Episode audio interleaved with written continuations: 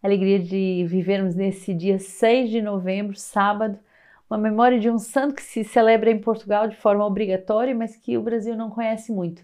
São Nuno de Santa Maria, um grande religioso que tem muito para nos ensinar. E hoje, nesse dia de sábado, sempre fazemos memória da Virgem Maria, ela que nos ensina a guardar a palavra de Deus com o nosso coração profundo, a viver dessa escuta profunda, dessa oração do coração. Então, pensamos a Virgem Maria hoje graças especiais para meditarmos a palavra de Deus e para entrarmos nesse dia com a Lexia Divina. Alegramos também por todas as rotas do Verbo. É impressionante ver a fecundidade, a vitalidade da comunidade Sementes do Verbo, que finais de semana toda a comunidade sai. São mais de 260 missionários a tempo integral, mais as alianças que se juntam a nós e que saem em missão nos quatro continentes para evangelizar com justamente o compêndio da Lexia Divina. Talvez você hoje tenha a surpresa de ter missionários na sua paróquia, ou na sua casa, ou no seu grupo de oração, ou na sua escola, na sua universidade, eh, ou na sua empresa, eh, durante a semana, acolha eles e faça com eles essa experiência bonita da palavra de Deus, que percorre rotas do Verbo no nosso coração, na nossa história e na nossa vida. Hoje, Romanos 16 eh, vai nos mostrar a atividade de Paulo com seus colaboradores. Saudai Prisca e Áquila, meus colaboradores em Cristo Jesus, que para salvar minha vida expuseram sua cabeça. Não somente eu lhes devo gratidão, mas também todas as igrejas da gentilidade. Saudai também a igreja que se reúne em sua casa. Saudai ao meu amado Eperneto, primícias da Ásia para Cristo. Saudai Maria, que muito fez por vós. Saudai Andrônico e Júnia, meus parentes e companheiros de prisão, apóstolos exímios que me precederam na fé em Cristo. Saudai Ampliato, meu dileto amigo no Senhor. Saudai Urbano, nosso colaborador em Cristo, e meu amado Estaques. Saudai-vos uns aos outros com ósculo santo. Todas as igrejas de Cristo vos saúdam. Eu, Técio, que escrevi esta carta, saúdo-vos no Senhor. Saúda-vos Gaio, que hospeda a mim e a toda a igreja. Saúda-vos Erasto, administrador da cidade, e o irmão quarto, aquele que tem o poder de vos confirmar segundo o meu evangelho. E a mensagem de Jesus Cristo, revelação de um mistério envolvido em silêncio desde os séculos eternos, agora, porém, manifestado e pelos escritos proféticos e por disposição do Deus eterno, dado a conhecer a todos os gentios para levá-los à obediência da fé. Deus, o único sábio, por meio de Jesus Cristo, seja dada a glória pelos séculos dos séculos. Amém. É muito bonito ver essa lista de amigos, de colaboradores no, no, no processo de evangelização de Paulo.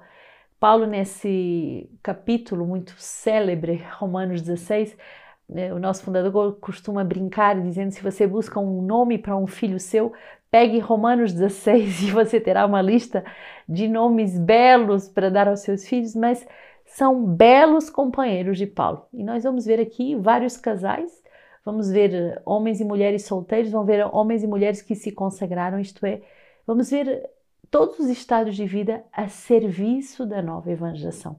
E o primeiro casal, que é sublinhado o seu trabalho de, no, na evangelização no ministério de Paulo é Priscila e Aquila, dois uh, um casal que expôs a sua vida, pôs a sua vida em perigo para defender Paulo e fez da sua casa um lugar de evangelização. As casas de aliança na comunidade Sementes do Verbo têm este modelo. São casas de família, casas de casais, de famílias que abrem a sua casa para que a igreja aí se encontre cada quinta-feira para juntos pregarem a palavra de Deus, juntos receberem a palavra de Deus, juntos receberem um ensino, uma formação profunda através do catecismo da Igreja Católica, das leituras patrísticas, da, dos ensinamentos de todo o magistério da Igreja e para que juntos possam celebrar as maravilhas de Deus que age através da Sua palavra. E depois vamos ver que todos estes colaboradores tinham algo em comum: o amor ao Evangelho o amor uh, numa fé muito autêntica.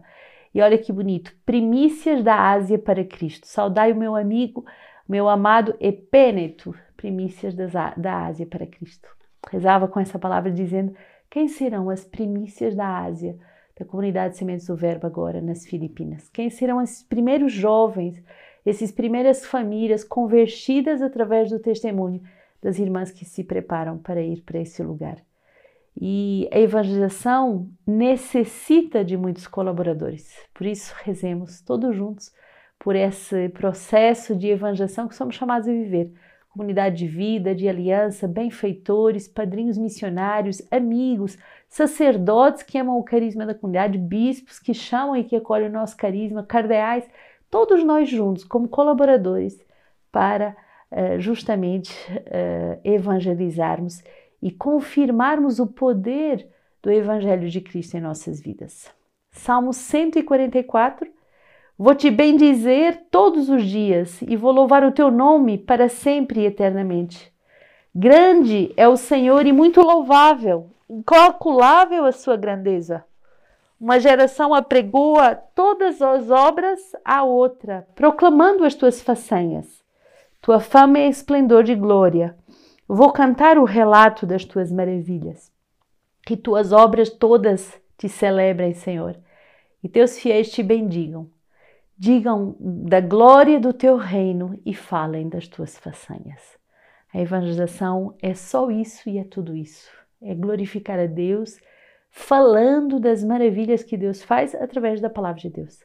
Não somos nós que fazemos nada, não somos nós que temos o poder de tocar o coração, é a palavra que é como uma, um bisturi que vai transpassar os corações e enchê-los de alegria, enchê-los da alegria do encontro com Cristo.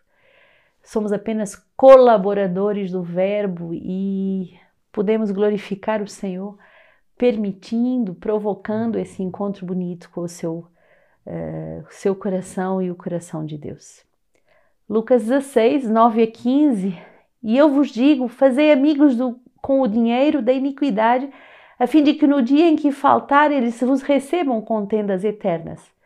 Quem é fiel nas coisas mínimas é fiel também no muito, e quem é iníquo no mínimo é iníquo também no muito. Portanto, se não fostes fiéis quanto ao dinheiro iníquo, quem vos confiará o verdadeiro bem? Se não fostes fiéis em relação ao bem alheio, quem vos dará o vosso? Não se pode servir a dois senhores.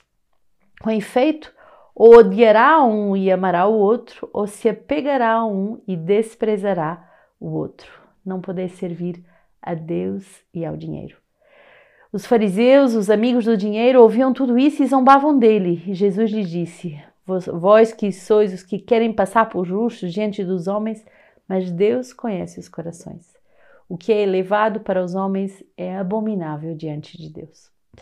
Muito forte essa leitura do Evangelho de Lucas, porque o Senhor pede-nos que sejamos uh, zelosos nas pequenas coisas. E se nós não formos zelosos e não cuidarmos bem dos bens materiais, do dinheiro, das coisas que nos são confiadas, como Deus poderá nos confiar o bem que são as almas, o bem que é a evangelização, o bem que é a glória dele? Sejamos fiéis no pouco e ele vai nos confiar bem mais. E não queremos, uh, não queiramos viver de forma hipócrita, pois o Senhor conhece os corações. Vivamos em toda a honestidade diante do seu coração, vivamos para Ele, vivamos com o coração repleto do seu amor e aí sim podemos uh, estar disponíveis para a, a nova evangelização. Quem foi São Nuno de Santa Maria, esse religioso português? Uh, ele nasceu em 24 de junho de 1360 e foi um militar invencível. É, mas mais do que vencer a guerra, mais do que vencer os outros, ele venceu-se a si mesmo e pediu a sua admissão como irmão da Ordem do Carmelo. Tinha uma admirável piedade e confiança na Santíssima Virgem Maria e sentia um grande desejo de pedir esmolas pelas portas e desempenhar os ofícios mais humildes das casas. E aí é, morre com os pobres, morre pobre com os pobres justamente num dia de ressurreição, eh, no dia da Páscoa, em 1431. Então, esse, esse carmelita, que era um antigo militar, mas que se vence a si mesmo, nos deixa umas uma, uma crônicas e ele diz assim: Na castidade foi sempre tão firme que jamais em prejuízo desta virtude se lhe conheceu o mais leve defeito. Forçado da obediência, se sujeitou ao casamento, mas sem desagrado do seu pai, o não chegaria a evitar.